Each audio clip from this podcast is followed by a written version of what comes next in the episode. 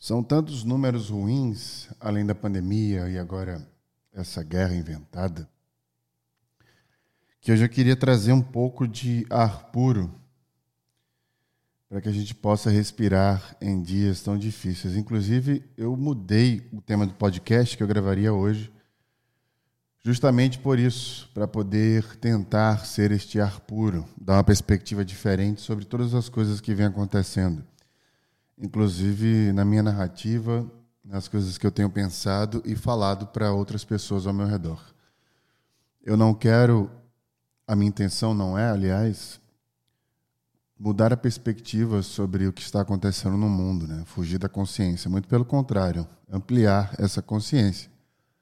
Mas eu quero começar ampliando essa consciência de algo extremamente importante sobre a natureza humana. Eu li outro dia que médicos canadenses estavam prescrevendo 20 minutos de natureza por dia para os seus pacientes. Considerando, portanto, aí a natureza o quarto pilar da saúde. E eu vou falar sobre esses quatro pilares da saúde neste episódio de hoje. E isso é fantástico porque os médicos começam a abraçar fortemente aí sugestões científicas que já estão acessíveis há muitos anos contato com a natureza, né, você passar um tempo numa floresta, por exemplo, a gente já sabe, já é comprovado por grupo de estudo que diminui os níveis de cortisol, que, são, que é considerado famoso popularmente como o hormônio do estresse. Ou seja, se a gente reduz é, o nível de cortisol, se a gente reduz o estresse, a gente está falando aí em um combate natural de inflamações em adultos, por exemplo, com doenças pulmonares, com infecções pulmonares, com doenças cardíacas, inclusive. Eu já falei em diversos outros podcasts como o cortisol em excesso. A, a propósito, eu tenho que sempre falar isso, que o cortisol ele é essencial para a vitalidade. Né? Inclusive, quando o seu nível de cortisol está abaixo do comum, uma das primeiras perguntas que um médico faz para você é como é que está a sua vida social porque é um dos indicadores, por exemplo, da depressão. Não é tão linear, mas é um alerta, é um dos indicadores. Então, dito isso, o cortisol que dá vitalidade, né, que foi essencial para a nossa transformação genética, até porque devido a essa vitalidade a gente se protegia e caçava. Inclusive, os nossos ancestrais fugiam de, de predadores e caçavam para se alimentar e sobreviver com essa vitalidade que o cortisol dá. Entretanto, o excesso desse cortisol, ele causa diversos problemas. Inclusive, um deles é o problema do acesso ao poder cognitivo. Ou seja, quanto mais cortisol você tem, maior a probabilidade de você ter um problema, por exemplo, de memória. Então, se você que está me ouvindo agora para para pensar e falar, cara, eu nunca tive tanto problema de memória como eu estou tendo nos últimos anos ou meses, existe uma possibilidade disso ser proveniente do seu excesso de cortisol, ou seja, do estresse. E o poder cognitivo, que é onde concentra a, a nossa inteligência, ele também é bloqueado pelo excesso de cortisol. É por isso que quando a gente está com muita raiva, só observar as pessoas no trânsito, por exemplo, impacientes, com raiva, a gente acaba cometendo atos que não são melindrados pela nossa inteligência. Ou seja, a gente age por impulso. Porque o cortisol bloqueia o seu pensamento de uma forma mais profunda, mais inteligente.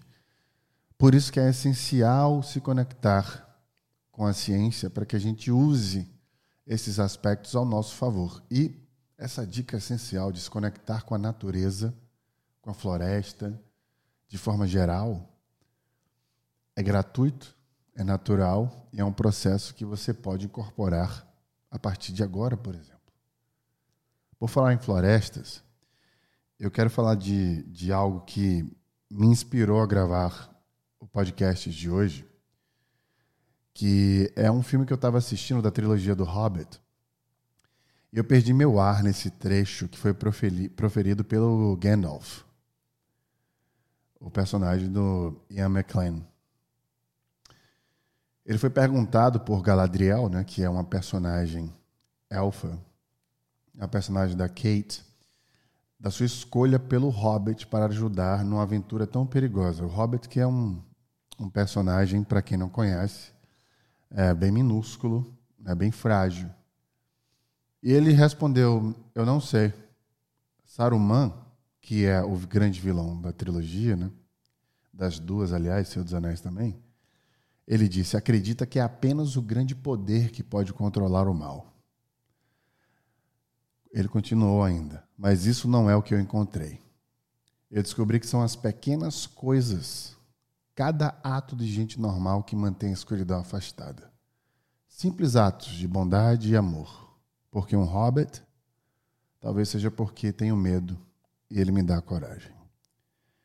No No Brain Again Cast de hoje, vamos falar sobre a fonte inesgotável da, do estímulo a picos de felicidade.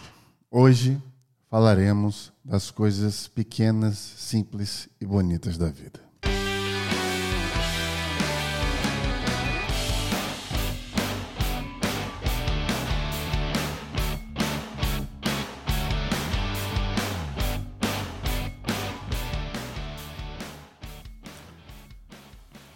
O Simon Sinek, eu falei, inclusive fiz um vídeo sobre isso no meu Instagram, Wesley Barbosa.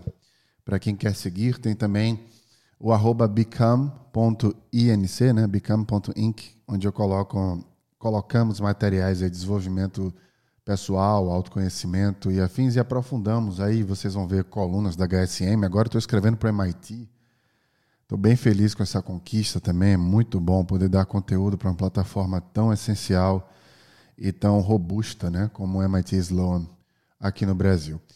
É, eu falei no vídeo, e eu quero repetir aqui, que ele trouxe uma perspectiva fantástica sobre o uso de celular no questionamento que ele fez. Eu tive acesso a esse conteúdo há muitos anos, ainda morava nos Estados Unidos na época. E eu quero setar o tom desse, desse podcast aqui, desse episódio, começando dessa forma. Ele questionou, mas por que, que nós colocamos o celular na mesa quando a gente vai jantar ou almoçar ou tomar um café com alguém que a gente quer dar atenção. Dizendo para aquela pessoa e para nós mesmos que a gente vai dividir a atenção dela com aquele aparelho, que existe prioridades naquele aparelho que dividem a prioridade com aquela pessoa na nossa frente. Ou seja, o ato da gente tirar o celular do bolso ou da bolsa e pôr numa mesa já inconscientemente faz com que a gente divida o tempo da pessoa com o aparelho. E você pode alegar que eu trabalho com celular, as pessoas me ligam, minha família, etc, etc, etc. Mas essas alegações são fatídicas ou são apenas desculpas para que você possa realmente não conseguir desconectar desse vício que é utilizar o aparelho telefônico?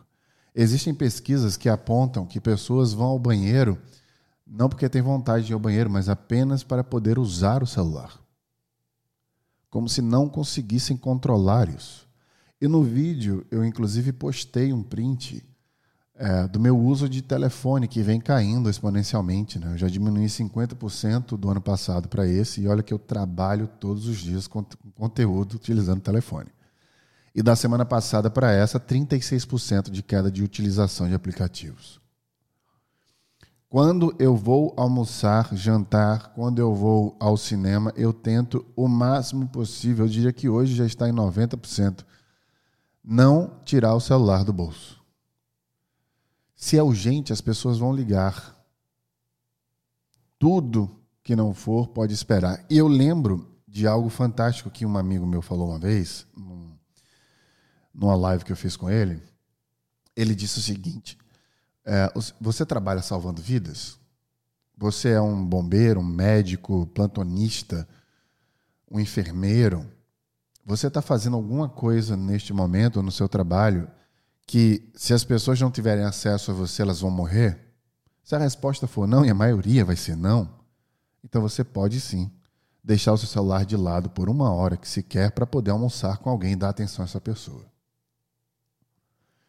Eu quis começar esse No Again Cast falando sobre esse questionamento do Simon. Por quê? Porque esse pequeno ato vai fazer com que você se reconecte com coisas que são extremamente e, apesar de tudo, mais importantes da vida. Parece ser um simples ato de prestar mais atenção às pessoas ao seu redor. Mas eu vou te dar um exemplo meu. Todas as vezes que eu saía com meu irmão mais velho, eu ficava muito no celular porque eu estava trabalhando de alguma forma e querendo responder, etc. E como eu tenho o conforto dele ser meu irmão e eu não tenho medo de que meu amor por ele vice-versa vai se abalar pelo uso desse celular naquele momento, eu uso o celular, fico mais confortável de usar o celular. Até que um dia a Nina, que trabalha comigo na Bicam, ela veio para Maceió para fazer uma mentoria comigo. A gente foi para um restaurante lá e o meu irmão estava nesse restaurante. E ela, no final, ela falou: Cara, é o seu irmão e você ficou no celular o tempo inteiro. E ela sabia no, o que, é que eu estava fazendo no celular e mesmo assim continuou me criticando, porque realmente é como se eu estivesse falando para o meu irmão que o meu trabalho é inadiável e mais importante do que a presença dele. Eu passei a não utilizar o celular em momentos com meu irmão. Quando a gente sai, quando a gente, quando eu vou na casa dele, etc. E eu comecei a perceber que eu comecei a ouvir histórias dele que eu já tinha ouvido, mas não tinha escutado. Eu não tinha prestado atenção. Eu comecei a perceber que na minha interação ele começava a desmembrar e falar um pouco mais sobre como ele se sentia. O que é que eu quero dizer com isso? Esses pequenos detalhes fazem com que a gente comece a sair do campo do como você está para como você está se sentindo. E veja que se eu pergunto para você como é que você está, você vai me responder muito provavelmente que bem. Mas se eu pergunto para você como você está se sentindo, você vai começar a buscar o que você está sentindo para poder passar para a pessoa e muitas vezes nem você mesmo se consultou. E eu acabei de abrir uma brecha, uma porta para a sua consciência, portanto. O que eu quero dizer com isso é que o nível de engajamento é exponencialmente maior. Hoje eu saio das interações não apenas com meu irmão, mas com várias pessoas porque eu tomei essa decisão de não colocar o celular na mesa, por exemplo, e dizer para elas que existe algo que eu vou dividir a atenção delas ali naquele momento, eu comecei a entender que eu hoje começo a engajar com o que as pessoas sentem. Eu consigo entender muito mais o que elas querem dizer para mim. Eu consigo ter mais insights. Olha que interessante, porque eu presto mais atenção nas pessoas ao meu redor. Se a gente começar a fazer essas pequenas mudanças em vários aspectos da vida, a gente começa a desfrutar uma vida que, acredite, ninguém, aliás, a maioria das pessoas não tem acesso. Essas pequenas coisas e detalhes da vida que a van filosofia fala, está justamente, estão essas pequenas coisas e bonitas nesses pequenos detalhes de prestar atenção nas pessoas. Eu me atrevo a dizer aqui que tudo nasce da atenção que você coloca nas coisas que você ama e nas pessoas que você tem. Porque é desta atenção que nascem os insights, as interações e a compreensão.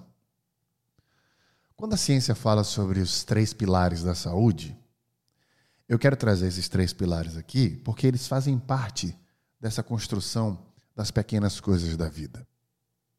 E eu vou expandir a sua percepção sobre esses pilares. Porque o que se fala dentro da sugestão científica é que tem três pilares da saúde. O primeiro pilar é da alimentação. Então, o que eu vou fazer com vocês agora é tentar ter um plano para que você tenha o um bem-estar a maior parte do tempo, começando a dar atenção a essas pequenas coisas que juntas somam a maior parte desse teu bem-estar. Como anda a sua alimentação? Você investe na sua alimentação? Você tem um nutricionista? Você se sente bem com as escolhas que você tem para comer? Ou você, a maior parte do tempo, é aquele tipo de pessoa, e eu já fui esse tipo de pessoa, que come com os olhos e depois se sente mal de tanto comer. Isso reverbera, isso não para, vai em escala. Então a ciência fala que o primeiro ponto dos três pilares é a alimentação. Eu quero que você se pergunte como anda a sua alimentação e tente contratar uma nutricionista, urgentemente para consertar este pilar ou exponencializar este pilar na sua vida. Não tem como você se sentir bem se a sua alimentação não é boa. O segundo pilar é o do exercício físico. E eu sei que eu já falei sobre todas essas coisas antes, mas eu vou empacotá-las para vocês agora. Então, se você faz exercício físico pelo menos cinco dias na semana, pelo menos, eu faço seis vezes para semana. Né? Também tem uma sugestão falando que você precisa ter um dia que não faz exercício, que não faça exercício físico para você poder ter esse descanso. Se você faz exercícios físicos, e não precisa ser mais do que uma hora por dia, por exemplo, se você faz cinco dias na semana, por recomendação da OMS, por exemplo, você também está equiparando o segundo pilar. Então, a sua alimentação, o exercício, você pode começar devagar, fazendo caminhadas, você pode começar fazendo trote se você quer correr, fazendo, indo para academia, meia hora que seja. Se puder contratar um profissional, um personal trainer, contrate se puder fazer exercícios físicos na, uh, com a natureza, né, aberto, fazendo trilha, você pode uh, fazer hiking, você pode fazer surf, uh, você pode nadar. Existem diversos. Faça uma lista de todas as coisas para você explorar. Não se contente em dizer que não gosta de ir para academia. Eu era esse tipo de pessoa também. Explore os esportes. Tente se conectar a algum exercício para poder você se movimentar e gastar esse cortisol, essa vitalidade que você tem. O terceiro pilar é o sono. Inclusive, o sono é um dos mais importantes desse pilar. Por quê? Desses pilares. Eu tenho até um meme que eu, que eu vi outro dia que eu gostei muito, que é, cara, não adianta a sua alimentação, a sua, o seu yoga estar tá em dia, seus exercícios físicos, sua meditação está em dia se seu sono não está em dia. E a recomendação é que você durma, em média, oito horas bem dormidas. Então, faça um exame de sono, se você puder Faça um tracking do seu sono. Se você tiver um relógio smartwatch inteligente, né? um Apple Watch, por exemplo, tente fazer o tracking com aplicativos, tente entender como é que está seu sono. Busque um médico do sono. Se você conseguir alinhar sua alimentação, seus exercícios físicos, o seu sono vai ser melhor. Esses três pilares precisam estar em dia. Se esses três pilares não estão em dia, você não vai conseguir ter saúde mental e bem-estar. É o básico. Não adianta você cobrar nenhuma empresa ou nenhuma sociedade por melhores condições de trabalho e afins se você não está fazendo o básico. A saúde mental começa por você. Consertando o teu cérebro nestes três pilares, você já se protege, sua mente fica mais forte. E, nem, e provavelmente o que você tem sentido durante a pandemia e afins, você vai conseguir encarar com uma perspectiva mais forte todos os problemas que estão acontecendo na sociedade e com você mesmo. E aí vem uma criação que é este quarto pilar. Então, a ciência sugere esses três pilares anteriores e agora, por sugestão de adição, o quarto pilar que é o contato com a natureza. Ou seja, se você consegue encaixar um contato com a natureza no exercício físico perfeito. Se não, precisa ter esse estímulo de todos os dias, de alguma forma, ou a maior parte do tempo, ter contato com a natureza. De alguma forma que seja. Eu adoro ir à praia, onde eu moro tem a segunda maior barreira de coragem do mundo. Eu remo até parte dela. Eu fico um pouco lá, contemplo a natureza. Tem diversas outras formas de você fazer isso. Então tente mapear ao seu redor, onde você mora, como você pode ter contato com a natureza. Se não pode todos os dias, Tente o máximo possível. Final de semana, por exemplo. É possível descansar dentro de um ambiente natural. Você não precisa, só descansar dentro de casa. Então, tente colocar esse quatro, quarto pilar na sua vida. Eu quero aqui adicionar um quinto pilar, por sugestão minha, que é a saúde social, que eu chamo. O que é saúde social? É você ter contato com seus amigos, com seus familiares, o máximo de tempo possível. Existem sugestões científicas de que você vai se sentir melhor se você encontrar seus amigos, as pessoas que você ama, no mínimo três vezes ali, não no mínimo, né, em média três vezes por semana. Então eu sempre tento, todas as semanas, almoçar com a minha família, ver minha família de alguma forma, meus amigos, ter pessoas que eu amo. o máximo de tempo possível ali dentro da semana para que eu me sinta conectado a eles e vice-versa. Por necessidade mamífera, né? nós somos mamíferos, animais que vivem em bandos. A gente não pode se isolar. A gente não deve se isolar. É contra o nosso código genético, né? Então, esses quatro pilares, veja como os detalhes são pequenos. São as coisas bonitas da vida, né? A gente se conectar com quem a gente ama, jogar tabuleiro, jogo de tabuleiro. Eu até estava falando outro dia uma coisa super importante. Tenta explorar todos os entretenimentos que são possíveis no mundo, cara. Eu sempre tenho muita coisa aqui em casa que dá para explorar como entretenimento. Não só o filme do Netflix. Mas, cara, um jogo de tabuleiro físico ali que muita gente não joga. Imagina que legal. Vocês sabiam que, inclusive, jogo de tabuleiro engaja mais você com as pessoas que você ama, porque não tem uma tela no meio ali, são vocês jogando um jogo de aventura, um jogo de RPG, um jogo de ação. Vocês podem criar alternativas diversas com entretenimento, como desenhar juntos, pintar juntos, jogar videogame juntos que seja. Sai daquela coisa só do filme, tenta, tenta investir nisso. Tenta investir numa vida onde você tem disponível a maior parte do tempo na sua casa uma estrutura de entretenimento infinita. Para que você possa se conectar com as pessoas e ter coisas para fazer o tempo inteiro. Isso é super preenchedor. Pessoas que têm plantas em casa, que cuidam das plantas, que têm animais de estimação. A ciência já, já sugere, quase não sai, já fez a sugestão de que ter um animal em casa, ter plantas em casa, melhoram sua saúde mental, o seu bem-estar. Olha que coisa simples da vida e gratuita.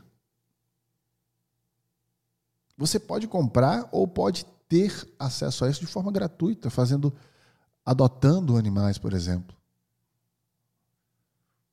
São ações tão pequenas e tão acessíveis como dormir bem. Você preste atenção no seu sono, como comer bem. Veja como é pequeno e se a gente consertar, se torna uma coisa tão forte para a gente. E é bonito, né? Você criar animais, ter contato com a natureza. Bonito, pequeno, gratuito, simples, acessível. Eu vou contar uma história para vocês sobre o Dia dos Pais nos Estados Unidos, que eu passei com a minha filha quando a gente estava morando lá. E eu estava numa reunião de trabalho e todo mundo estava falando sobre o que tinha recebido no, no Dia dos Pais. E as escolas dos Estados Unidos fazem uma pergunta na escola, né? O que o seu pai mais gosta de fazer? E durante a reunião, todo mundo bem orgulhoso, falando do, do que os filhos estavam falando para eles. E a resposta era trabalho. Os filhos daquelas pessoas que estavam na reunião responderam ao dever da escola, ao, ao, ao exercício da escola, de que o que os pais mais gostavam de fazer era trabalhar. E eles estavam super orgulhosos. Eu fiquei triste na hora. Eu criei uma empresa chamada Become. E a missão da Become é ressignificar a relação das pessoas com o trabalho. E essa missão nasceu neste dia dentro de mim. Eu fiquei um pouco frustrado e fiquei nervoso porque eu não sabia o que a minha filha iria escrever. Eu fiquei com medo da minha filha escrever a mesma coisa que aquelas pessoas receberam. Eu liguei para a Karina, mãe da Sofia, né, minha ex-mulher, e perguntei para ela se ela tinha recebido alguma coisa do Dia dos Pais, porque eu não estava em casa. E ela disse que recebeu o exercício da Sofia. Eu pedi para ela ler para mim. Ela disse que quando eu chegasse em casa eu iria ganhar dela o presente e a carta. E eu falei: eu preciso que você me fale. E eu disse o porquê. E ela disse para mim que a pergunta era: o que seu pai mais gosta de fazer? E a resposta que a Sofia deu foi: brincar comigo na caminha. Eu peguei minhas coisas e umas 11 horas da manhã fui para casa passar o dia com a minha filha. Naquele dia eu percebi que mesmo sem querer e sem planejar, eu já estava fazendo as escolhas certas da vida. Naquele dia nasceu uma nova perspectiva minha, e foi daquele dia que eu decidi mudar completamente minha carreira e trabalhar da forma que eu trabalho hoje. Eu quero me despedir deste episódio longo comparado aos demais, falando para vocês o que é a vida de fato. Preste atenção nisso. A vida como disse John Lennon, eu já repeti milhares de vezes, é aquilo que acontece com você enquanto você está ocupado fazendo planos. A vida é aquele café quentinho antes do dia começar. É aquela água gelada quando a sede bater. Aquela pipoca para o filme ou a música para o banho. É a farinha no feijão ou o balsâmico da salada. O sorriso e o cheiro da pessoa amada. A vida está em toda essa rotina pequena, que somada faz um dia, uma semana, um mês. E a gente precisa investir no que a gente ama. Invista no que você ama. Porque intensidade tem a ver com atenção, não com libertinagem. Quando você dá atenção às coisas, você vive aquela coisa intensamente. Se você ama café, invista numa cafeteira se você ama sua filha, invista em atenção para ela. O tempo que você passa com ela vai fazer a diferença. Se você ama comer, invista na comida. Veja que o investimento não é financeiro, é de tempo, é de atenção. Mais importante do que estar presente é ser presente. Então não adianta você passar 10 horas com alguém ou com alguma coisa se você não presta atenção específica e nota e tem consciência do que está acontecendo. Muitas vezes a gente não pode fazer muito para lutar contra a maldade da fome, por exemplo, da pandemia ou de uma guerra. Mas poder viver e transformar nosso convívio em um habitat natural de bondade é suficiente para nos manter sóbrios, isso enquanto sociedade. Tentar se sentir bem é o mínimo que a gente pode fazer para manter o mundo mentalmente equilibrado. A gente não pode simplesmente entrar numa guerra ou tentar ser a pessoa que vai achar a cura para qualquer vírus, para qualquer doença. Mas a gente pode, vivendo melhor, mostrar que existe um lado da sociedade que não falhou, que a humanidade não falhou, que a decisão de um líder global não representa a maioria. E a única forma que a gente pode lutar nessa guerra mental é vivendo cada dia da melhor forma que a gente puder. Eu gosto sempre de lembrar do Bob Marley em momentos como este. Foi quando ele disse: As pessoas que estão tentando fazer deste mundo pior não tiram um dia de, férias. Como posso eu?